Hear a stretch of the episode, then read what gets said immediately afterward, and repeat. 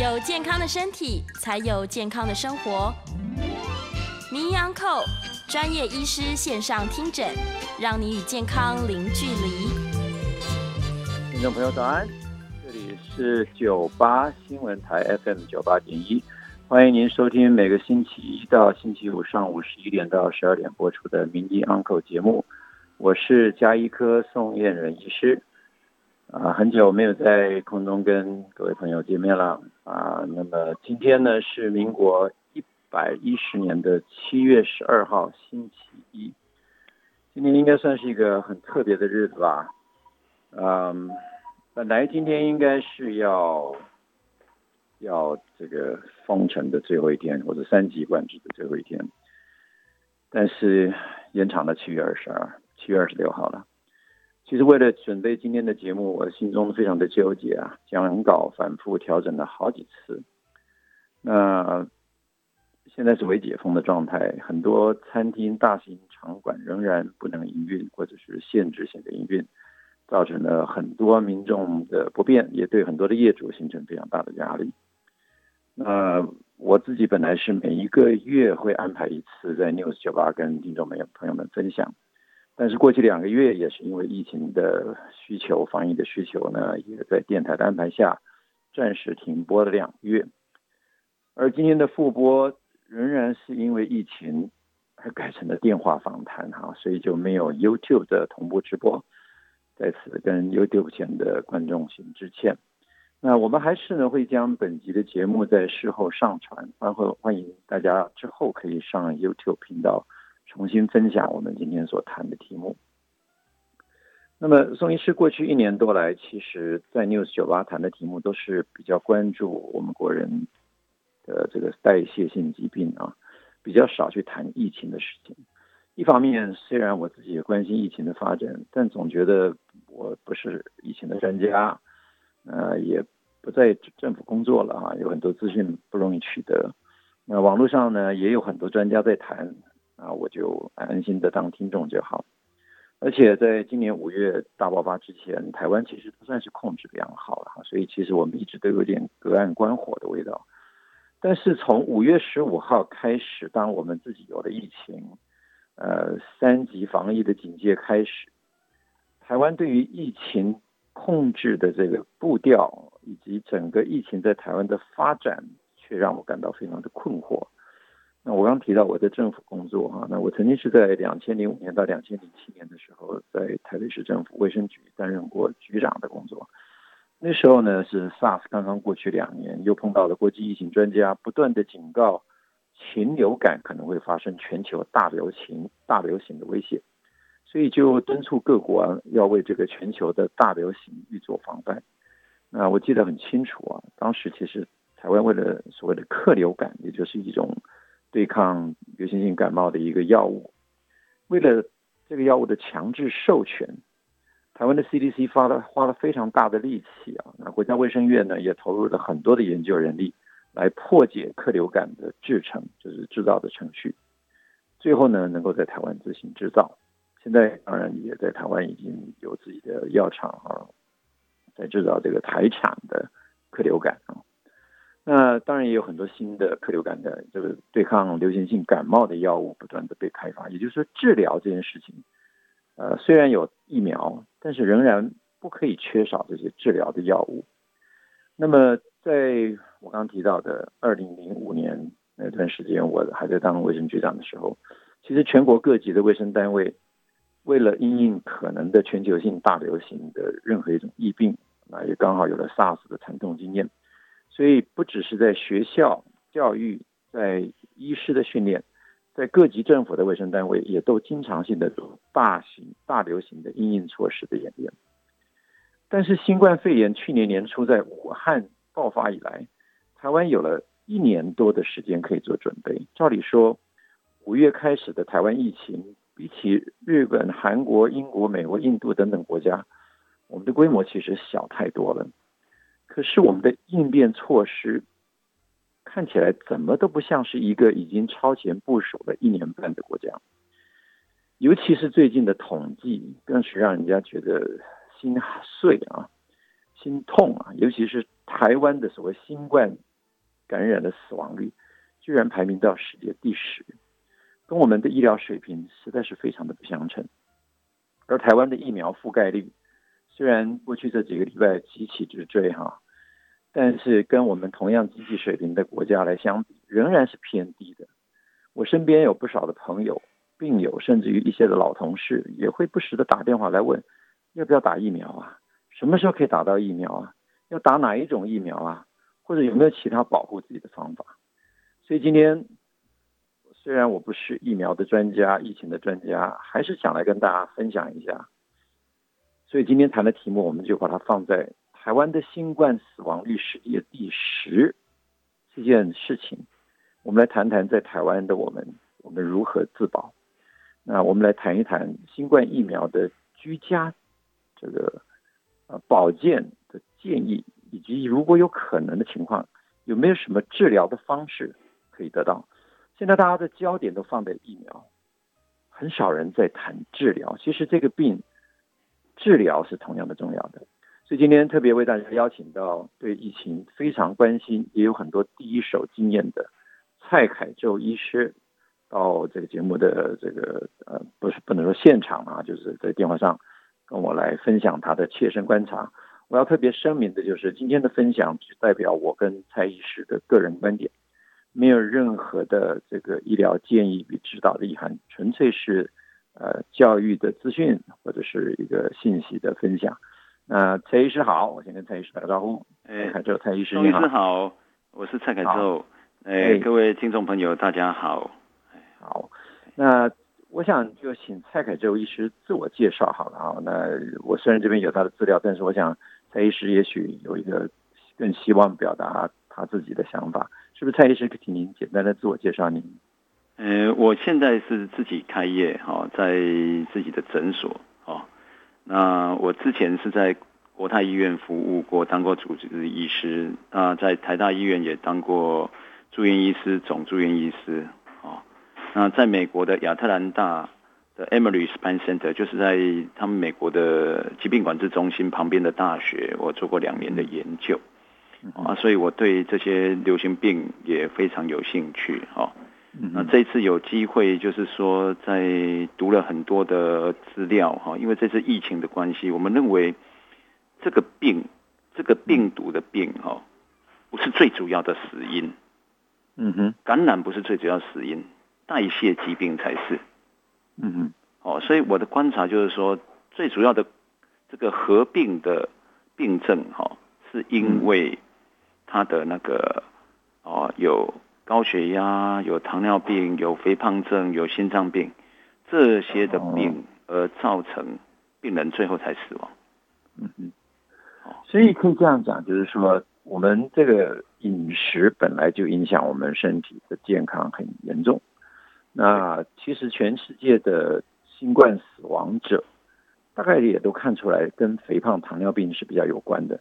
虽然这我我也刚刚才读到一篇报道啊，就是一篇论文讲到这些慢性病会不会增加感染率。其实统计起来发现，其实感染的情况大都差不多，也就是说它是一个接触传染。嗯嗯。所以不管你有没有糖尿病或者肥胖症。你只要接触到这个病毒，对你是没有什么选择性的，反正它的传染力就是这么强。所以你是不是肥胖症、糖尿病或者其他慢性病，跟健康的人感染率是差不多的。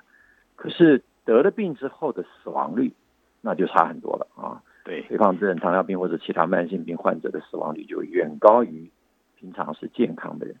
所以我想就这方面的这个角度来看，请问蔡医师。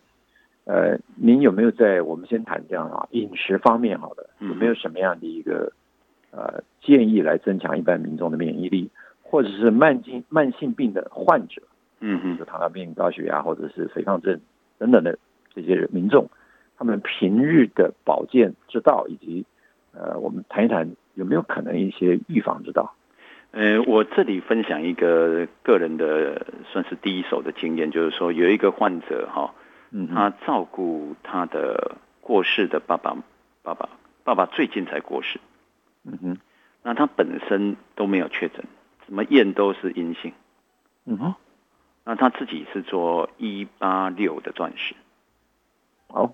一八六的间歇性断食，对一八六八个小时没有吃东西，对，六个小时在或者六个小时以内完成两餐或三餐嘛，哈。对，就是宋医师，如果宋医师听众已经知道，宋医师是推一六八断食。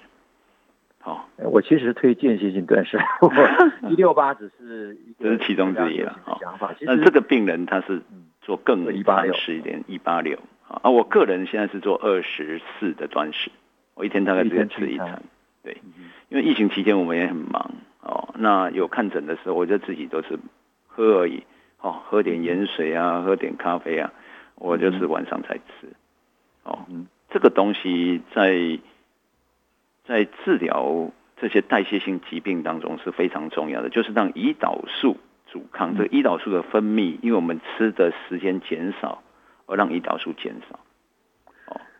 哦，为什么您在这个地方会特别强调一六八断食或者一八六断食来减少胰岛素阻抗，却跟这个新冠病毒的抵抗力有什么关系？呃，我的临床观察是这样子，就是说。你看，它是一个间歇性的肺炎，间质性的肺炎，它也是一个水血管炎，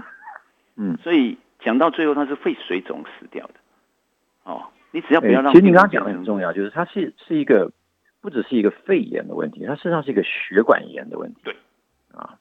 那这血管炎跟什么最有关系？其实跟胰岛素是最有关系的。嗯哼，所以当你进入一个胰岛素阻抗时期的时候，你水是排不出去的。水一旦排不出去，那一下就淹水了嘛。哦，这个我我想也可以在这边做个补充，就是我在节目里面谈胰岛素阻抗谈很多次啊。呃，大家都都大概对阻抗已经了解了，或者是听熟了，但是不知道阻抗到底会发生什么事。你刚刚提到一个非常重要的事情，就是胰岛素阻抗的时候，嗯，不是只有血糖的代谢问题，血管也可能发生问题。对。啊，你就这样讲的，水会排不出去，因为胰岛素基本上就有造成流水。造成水肿，烧金每天选就钠滞留跟水滞留，对，所以我我是观察到是这样子的，这临床一个很很重要的观察，因为我们是一个科学家嘛，科学家就是从观察开始，哦，然后您的这个个案，他后来做了一八六断食之后呢？对对对，没有事情，哎，很近距离的接触，而且照顾自己的父亲，没有没有产生疾病，嗯哼，好，那有接触分享一下。哎，请请说，请说，还所以有接触不一定会传染，有传染不一定会重症。我们重点是不要变成重症。那我观察说，台湾的人哈，我的病人里面很多都是这些代谢疾病都多重药物。多重药物定义就是说吃四种药以上。嗯哼。哦，那四种药以上，比方说我们现在台北市，哦，有十四条重要的道路的话，如果你有四条被阻塞住。哦，那那可能交通就非常不方便，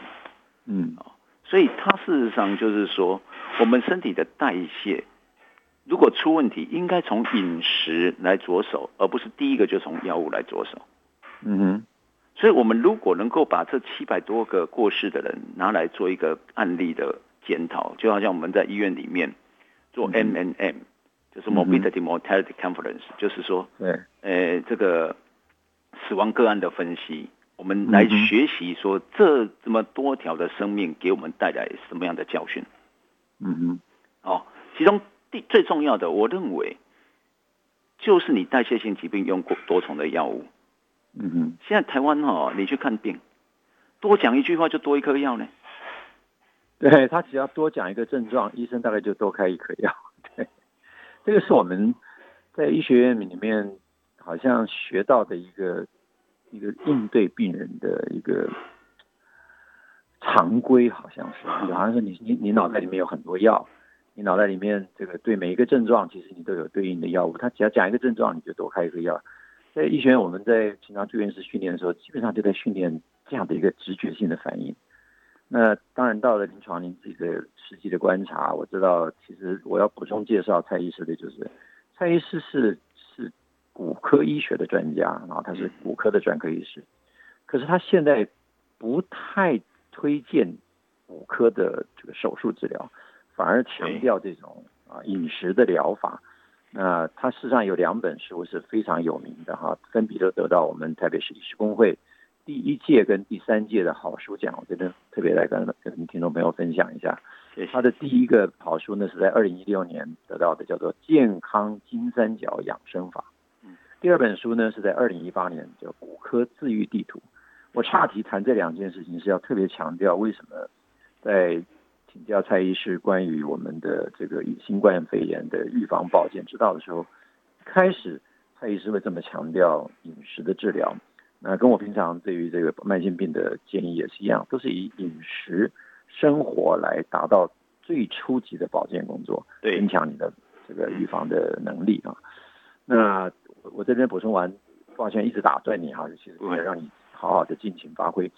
呃，我第一个当然你让你继续分享，第二个可不可以再进一步就是，呃，你有没有什么样的一个简单的分享，就是你自己觉得怎么样来做一六八断食？除了简单的这个时间上的控制之外，有没有比较细节的一些建议，哪一些注意事项？嗯，一六八断食哈，最困难的是电解质的不平衡。嗯，就说因为你吃的东西少了以后，而且因为你的胰岛素下降，它的很多的水会排出去。那我们身体哈排水、排尿、排汗哈都不是单纯的水，它有嗯，有电解质在里面，有钠在里面，所以我都是最重要就是叫病人要补一点盐，嗯哼，吃盐水，吃一点点盐，或者是吃嗯饭的时候吃咸一点点，这个跟很多人的健康建议都不太一样。可能有些高血压的患者就会说，我的医生都叫我少吃盐。对呀、对啊，因为我们的饮食是不一样的，饮食的时间不一样，饮食内容不一样。那我们是尽量不吃精致的淀粉，嗯哼，因为精致淀粉的话会让胰岛素冲很高，冲很高的时候，就是好像我们我们有点下雨啊，下暴雨这样子，水泄不通，就是这样。所以我们我们的病人在做一六八断食之前，要先做减碳，就是先不要吃，呃，面包、面条这些卖的加工品。嗯哼，这些要先减掉。但你看哦，嗯现在现在我们台北面包店那么多，啊，你叫这些人都不要吃嘛？哎就是说你要进入偏一六八偏之前，啊，就是要这样子你讲你讲到这一点，我我倒是真的要反映一个现象，就是说，偏偏因为这段时间封在家里，啊，不容易去买到新鲜的食物，嗯哼，很多的民众，包括我的很多患者回诊的时候，血糖突然变坏了。嗯，那我问起来之后，都发现他们在家里就开始吃起这些面包了，因为封城的的时间的方便性问题也要吃泡面啊，嗯对泡面等等的这些这些淀粉类加工的食品啊，因为真的是不方便。那有的时候因为呢，是有些家长是因为在家里要照顾孩子，孩子也被锁在家里。那煮给孩子吃的时候，孩子通常现在大概都还会吃一些淀粉，那就跟着孩子吃了很多的淀粉。啊对就是我们在防疫期间，其实呃特别在这个时候要跟大家提醒，就是说蔡医师的建议跟我的建议，其实我们在事前也都聊过啊。那我们认为，其实保健之道，所谓预防，预防真的不要让自己的生活习惯突然因为防疫的时间，反而乱了我们原来的步调，对反而吃的比原来更糟糕。就你原来上班时间，说不定你还可以，呃，听从呃当当初我的二一的建议，你可以买些蔬菜，买些肉，买些好的蛋白质啊，配少量的淀粉。但是现在宅在家里之后，反而为了方便，反而为了煮一些给孩子们吃的食物，那一锅饭放在那边，或者是因为孩子没吃完，你就把它一起吃掉了。对，那这些都是造成你身体额外的负担。那根据我们现在的对于胰岛素与健康的概念，也会认为说你这样的吃法实在上是不太好的，对不对？对，所以我们我们防疫旅馆全部都是送泡面的，对不对？对，这个哦，那我我妹妹从香港回来，哦，嗯她的什么里长送的东西，这是饼干啊，都是很好意，但是你要知道，吃这些东西会让你变重症的。你有没有发现很奇怪的一件事情，就是说我们在新冠肺炎这个过程当中，从来没有人谈到饮食对于新冠肺炎患者你感染之后的重要性，或者说你平常还没有就没有感染的话，你怎么样做预防保健都没有这个提到。然后这段时间病间，因啊，病根。但是我们现在就是，我们现在就是被教育说，就是要打疫苗啊，就是要打疫苗啊，就是这样子。啊，你想一想，打打完疫苗，你的代谢会改变吗？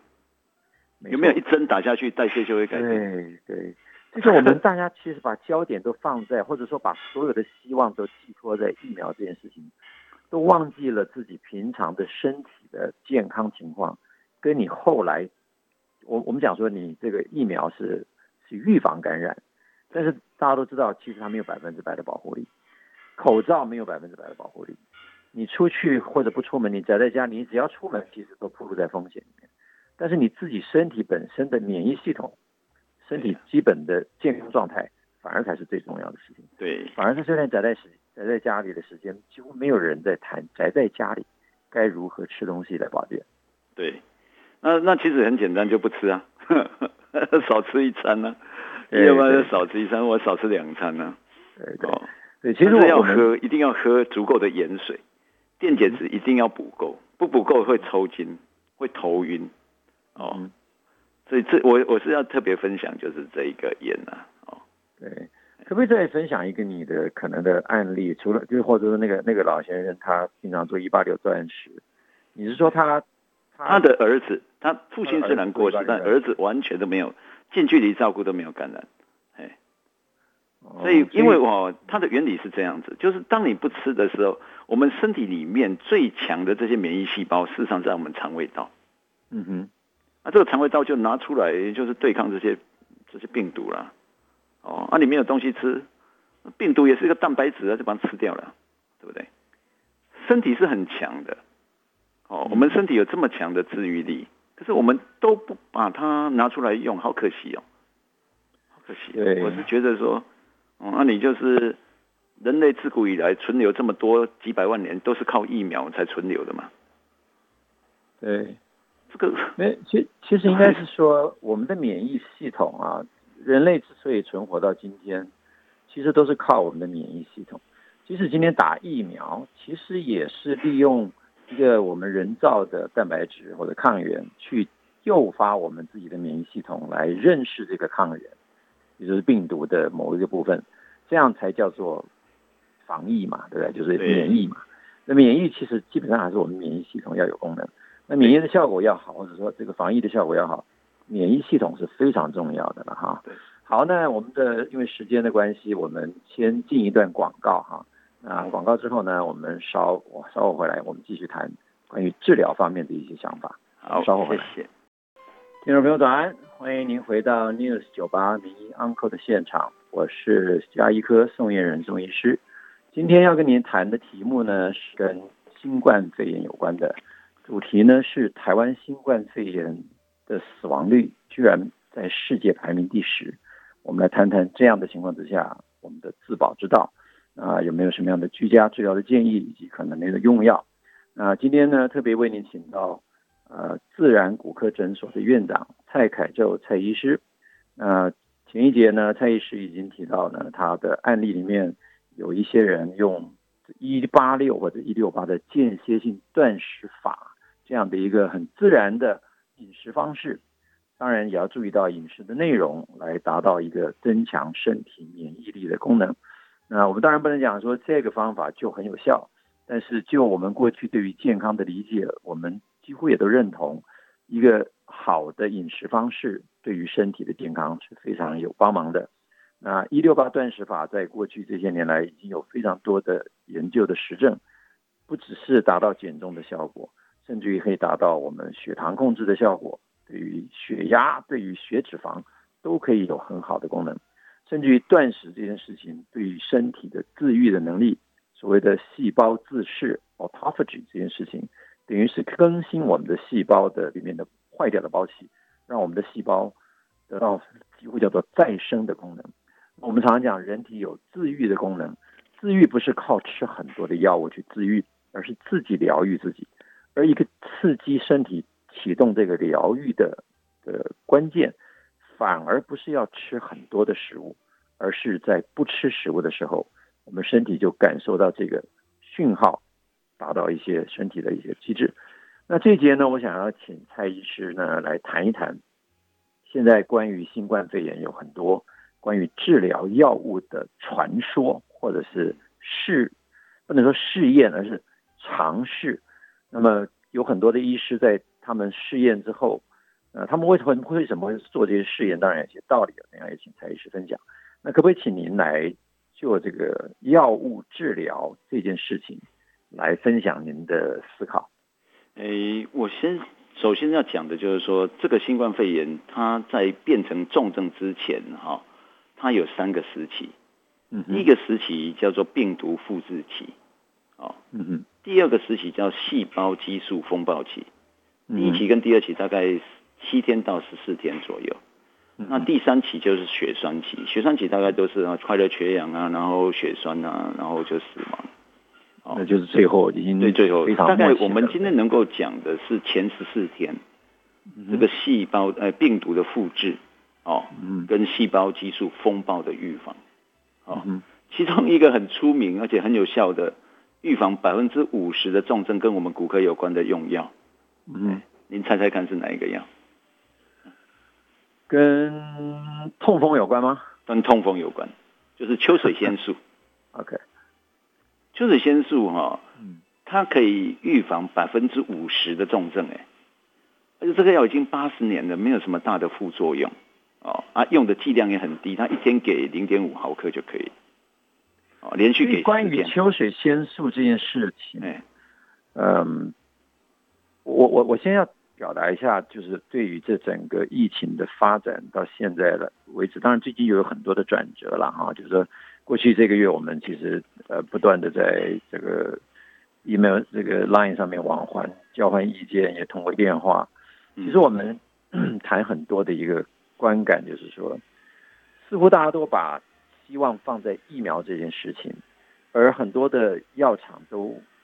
暂时忘记了这个治疗的重要性，对呀、都纷纷的没有去开发药物，或者是呢不愿意去尝试所谓老药新用的可能性。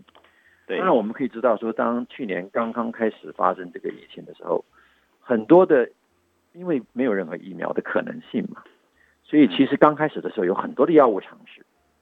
对当时其实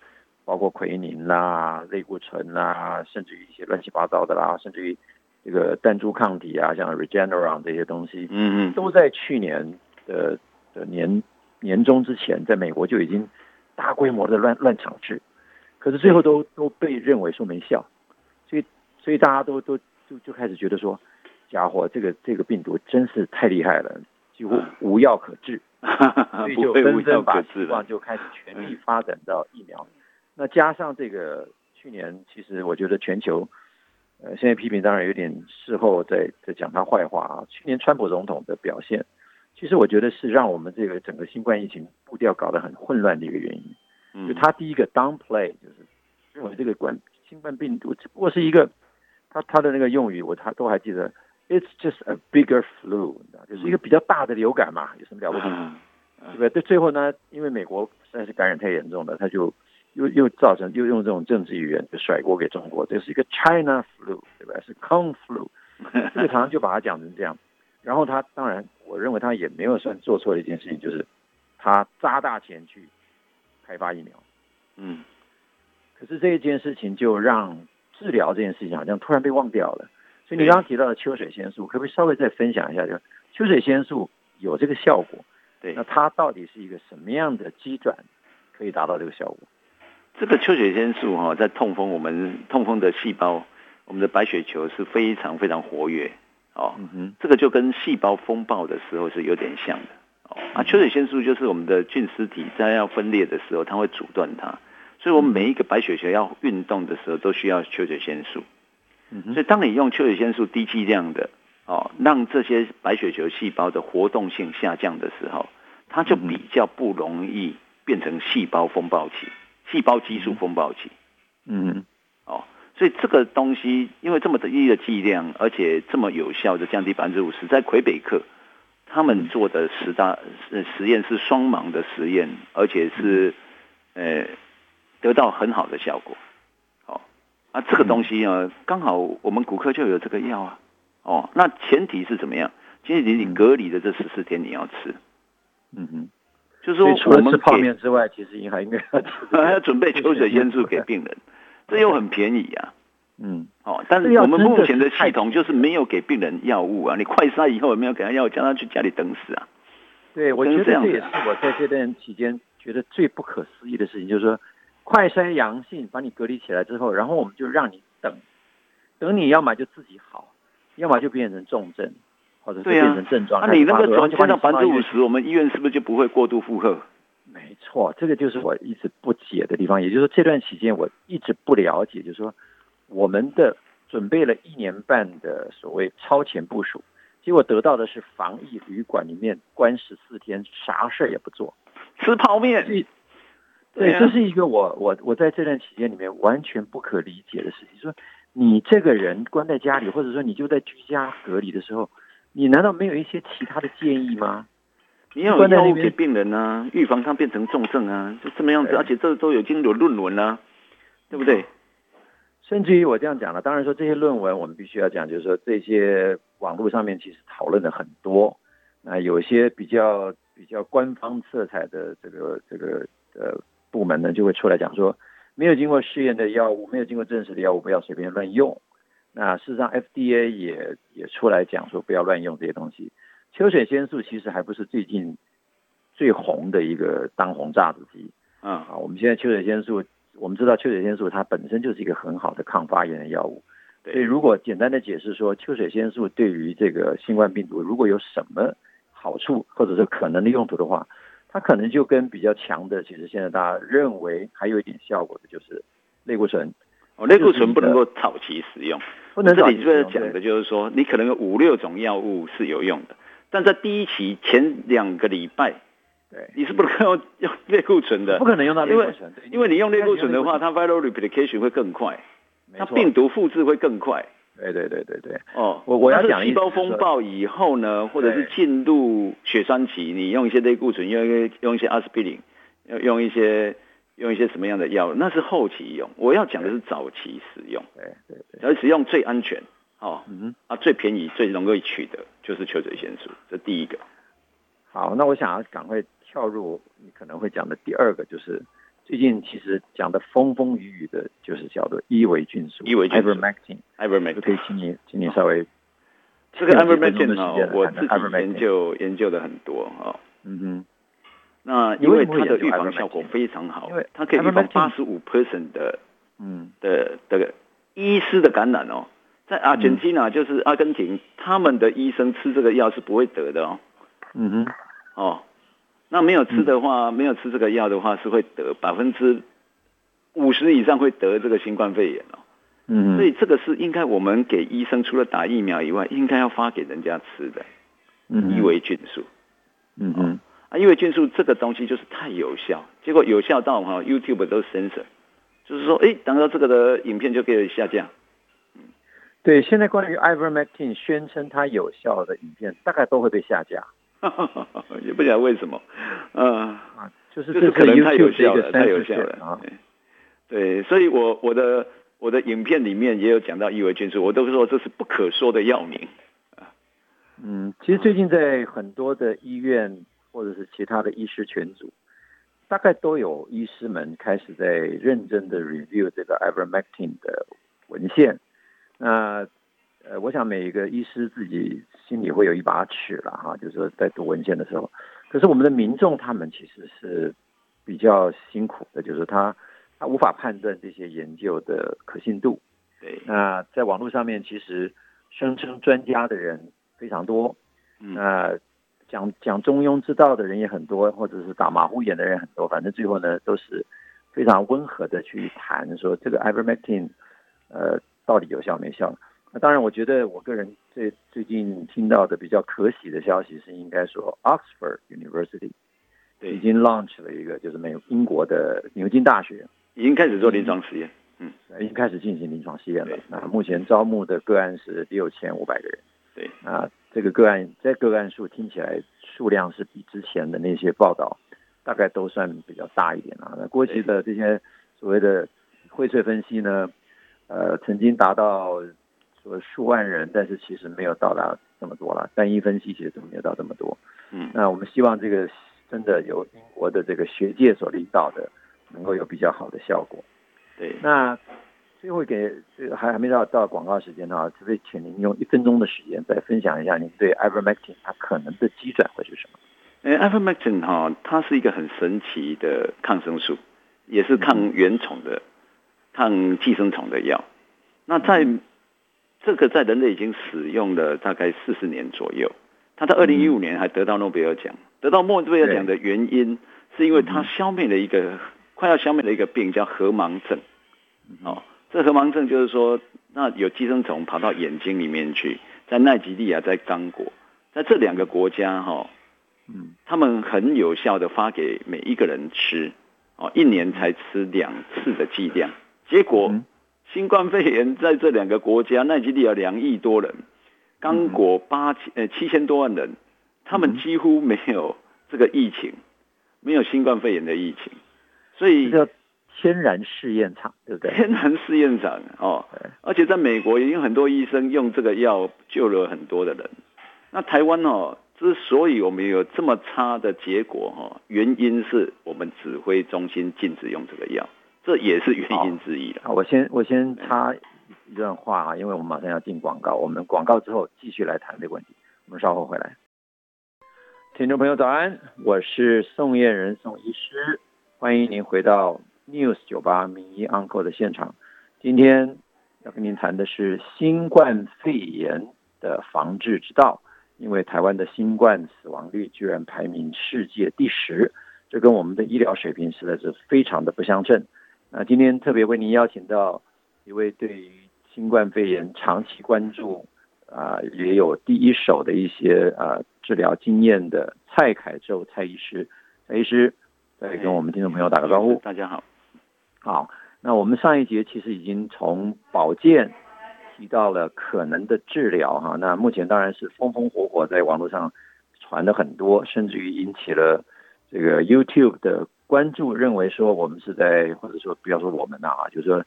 呃网络上这些这些呃。博主们呢，甚至是医师专家们呢，在分享一个流传一个务实的治疗的策略。那这个就是我们上一节结束之前谈到的伊维菌素。那我们继续来讨论一下伊维菌素哈，因为这个这个题目最近实在是炒得太热了。那我们已经提到伊维菌素，你刚刚讲说它呃得到了二零一五年的诺贝尔奖，它这个等于是完治了一个。啊，非洲非常流行多年，但是却很难治疗的一个叫河盲症，它其实就是眼球里面的一个丝虫的飞丝虫症啊，啊这样的一个寄生虫病。那刚刚也提到奈及利亚跟刚果这两个，一个两亿人的国家，一个八千万人口的国家，是算是非常穷的两个国家。他们因为这个寄生虫的关系呢，每年定期所有的民众都会给予两次的这个伊维菌素。那当初其实。非常讽刺的是，说我记得非常清楚，去年新冠疫情刚发发生的时候，我也受邀到几个节目去，就这个医师的角度来分享一些概念。那当时参加的这个呃专家们，还包括一些台大的教授们。那我还记得那位台大的教授，一个跟免疫也非常有关的一个教授。他说：“其实这个新冠肺炎，他最担心的是那些非洲国家，因为非洲国家他们的医疗能量非常的糟糕，一旦传到非洲去，将会是人类不可不可承受的浩劫。” 您刚刚举的这两个例子，非洲国家其实这段时间，大大家可能没有注意，大家都注意到欧洲爆的一塌糊涂。美国爆的一塌糊涂，墨西哥、南美洲、印度爆的一塌糊涂，非洲反而无声无息，伊朗反而一无声无息。嗯，在这里面，当然我们不敢讲就是 因菌素，但是我们读文献的时候，其实不免要怀疑为什么。其实很多人会讲说，那是因为非洲太穷了，他们不检验，当然就没有案例啊。这个是很多人讲的话。重点是这样，不检验是没有案例，但是不发病呢，他们还是会有医疗被举报的问题啊。但是你有没有听到奈及利亚的医疗系统瘫痪，刚果的医疗系统瘫痪？也许你可能会笑说，哎，他们本来就没有什么医疗系统。嗯嗯，是我们不能用这样讽刺的话来讲这些事情，而是我们认真的在看这些所谓的天然试验场的数据的时候，其实就有意义了。对，又要请您这个这个。阅读了非常多的这个文献之后，来分享一下您的看法。就是说哈，它为什么会这么有效果？事实上，它作用的机转是在肺泡细胞这边。嗯哼，肺泡细胞这边哈，它的肺泡的受体叫 ACE2 的 receptor 哈，这边产生一个化学保护。哦，就是它不去攻击这个病毒的肌蛋白，它在这个肺泡好像一个守门员守住它。我们如果用钥匙孔来比喻我们的受体，就是肺泡的这个 ACE2 的受体的话，就好像我补充一下好了，就是也许有些，也许大家都已经知道，就是 ACE2 等于是这个病毒的肌蛋白攻击人类细胞的时候的敲门砖或者敲门钥匙孔。哎，就是那时候它就是把它挡住。哦，好像我们钥匙孔塞一个塞一个口香糖，哎，你钥匙就开不进来。嗯哼，就是这个原理。所以它是很有效的一个保护，而且对任何变种病毒都有效。嗯哼，哎，目前看起来是这样子。因为它不是去对抗病毒，它是在我们的人们身体结构上面，所以我们的人体结构是不会突变的。人体的突变速度很慢啊，不却会突变。这也其实可以在这边顺便带到，因为我们今天不打算谈疫苗哈，我们只要打算谈到治疗就就结束。可是这边我们我插一个一个观点来跟听众朋友们分享哈，那其实网络上也讨论的非常多，就是疫苗到底什么时候会失效？因为病毒一直在突变，对我们又不像流感一样研究这么多年，我们几乎可以预测它的突变的发生的机转。跟可能是什么？因此，每一年的流感疫苗都会由这个流流行这个流感的专家、流感病毒的专家去预测明年可能会发生哪一些变异。因此，它可以做一个疫苗，几乎都可以达到百分之九十以上的有效率，因为它的这个基因漂变是有一个规律可循的。对。可是新冠病毒现在，也许专家们正要开始去研究它的漂变的这些所谓基因突变的一些。这个规律，也许将来可以预测，但就目前来看，那算不出可预测的，因为你不知道它什么时候要变，变在哪一些位置，而且变的速度超过我们想象的快。它变的速度超过我们的想象啊！嗯，我们讲说流行性感感冒是每年变一次，现在新冠病毒从去年到现在已经变了多少次？从圆珠到后来的这个什么阿尔法贝塔、阿法猪，到后来的 Delta 猪啊，什么什么现在 Lambda 猪也出来，对这个这个这么多的变异，在一年之内这么多的变异，新冠病毒几乎叫做不可预防。也就是说，我们的疫苗到底跟得上跟不上？对呀，啊，所以我们只要因为对抗病毒不是只有一条路啊，它可以用我们身体这边来守护啊。哦，就其实应该讲说，就是它有不同的方法了。对，对抗一个这么危险的疾病，这个会死人的疾病，你完全把宝贝都压在疫苗上面，这个本来就我们医师的角度来看，就是一个很奇怪的思维。疫苗不是万灵丹，你后面一定要有一个治疗的的流程、疗程策略出来。嗯哼，这个东西它的研究是同样的重要。那我们现在非常清楚，就是说，当它进入这个这个胰岛素风暴到了到了医院里面之后。它的死亡率是非常高的，重症的死亡率是非常高的。你不能让这个 ICU 的的的医生担负所有最后的把关的责任。前期我们这些基层的医师，或者前期他还在轻症的时候，甚至还无症状的时候，就要换药给病人。有很多事情是可以做的。对。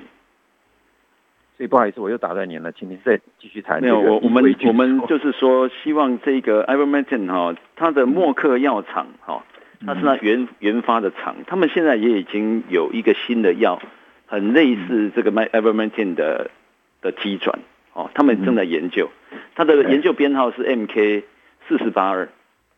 对，就是一个新药，这个这个大概年底就会出来。抗抗病毒药，对，这个新的抗病毒药，我们当然也是乐观其成啊，就是药厂愿意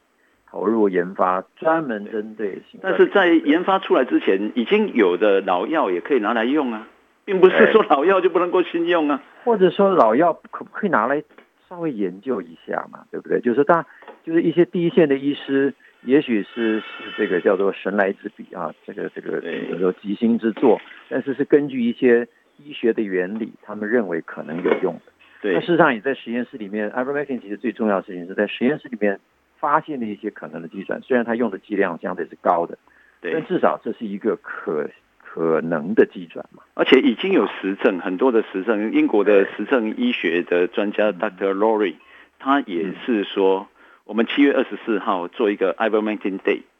哦，再再来的这一个礼拜天，哦，那就是说推广这个药，让所有的人知道，所有的医生、临床的医生能够使用，因为这个药实在太有效了。哦，好，最后两分钟哈，嗯，我想再谈一谈，就是您也提到另外一个我们在精神科的用药，居然也有降低新冠病毒复制的能力，降低死亡率，这叫 fluoxamine 啊，叫 fluoxamine，氟伏沙明。先谈一下，嗯，这个东西哈，就是一个也是一个临床的观察，是从法国来的，那么法国的精神病院发现说，哎，奇怪哦。这个精神病的人如果吃这个老药的时候，他比较不会变成新冠肺炎重症。嗯哼，哦，那他们就研究它的机转，哈，它是一个抗忧郁的药，但又不是那么新的抗忧郁药，它刚好会阻断细胞风暴里面的一些受体。嗯哼，所以它有非特异性的功能。哦，然后它又可以穿透脑，它可以让那个脑雾比较减少。就新冠肺炎，它不是一个血管炎，它那个是脑脑的细胞的炎。对，脑细胞的血管炎。对对，脑细胞的血管炎。所以这个夫福沙明哈，它用低剂量的时候反而会有效，而且用短时间呢，不可以长时间使用。嗯，意思就是说前几期来使用。那这个东西会被推广哈，跟一个美国的一个叫做 Steve Kirsch，Kirsch 这个人哈，他是。一个天才，他发明光学滑鼠的这个人，他自己他自己捐很多钱要研究这个 这个老药新用，嗯嗯嗯嗯，因为研究老药新用要花很多钱，药厂通常是不愿意出这个钱的，因为研究完他学名药已经学名药他也赚不到钱了，无利可图了，对，无无研究很花钱，哎对，这个药结果这个克尔许他他就是。他就是在研究这一个，他出很多的钱，他在美国做双盲的实验，目前他的出来的报告也可以降低百分之八十六的重症发生，哇，这个就很很吸引人啊！但是他这个药的问题是什么？问题是它不像伊维菌素那么单纯，伊维菌素哈，它的代谢很单纯，但是这个这个抗忧郁症的药，它的代谢会跟很多现在的慢性病的药起冲突。哦，所以使用上就要稍微小心一点。使用上要非常小心，就是他如果有用有用斯达丁的药来降胆固醇啊，用什么，他比较容易药物中毒。所以我认为这个要给的剂量要减半。哎，就是这个东西，就是每一个开药的医生要好好的仔细看病人的交互作用。好，好，今天非常高兴呢，邀请到蔡医师跟大家谈这个新冠的可能的预防之道。啊，今天的分享一样。不能作为医疗的建议。那我们希望今天分享对您有帮忙。啊，下一个月我们希望还有时间跟各位在空中见面。再见，谢谢，再见。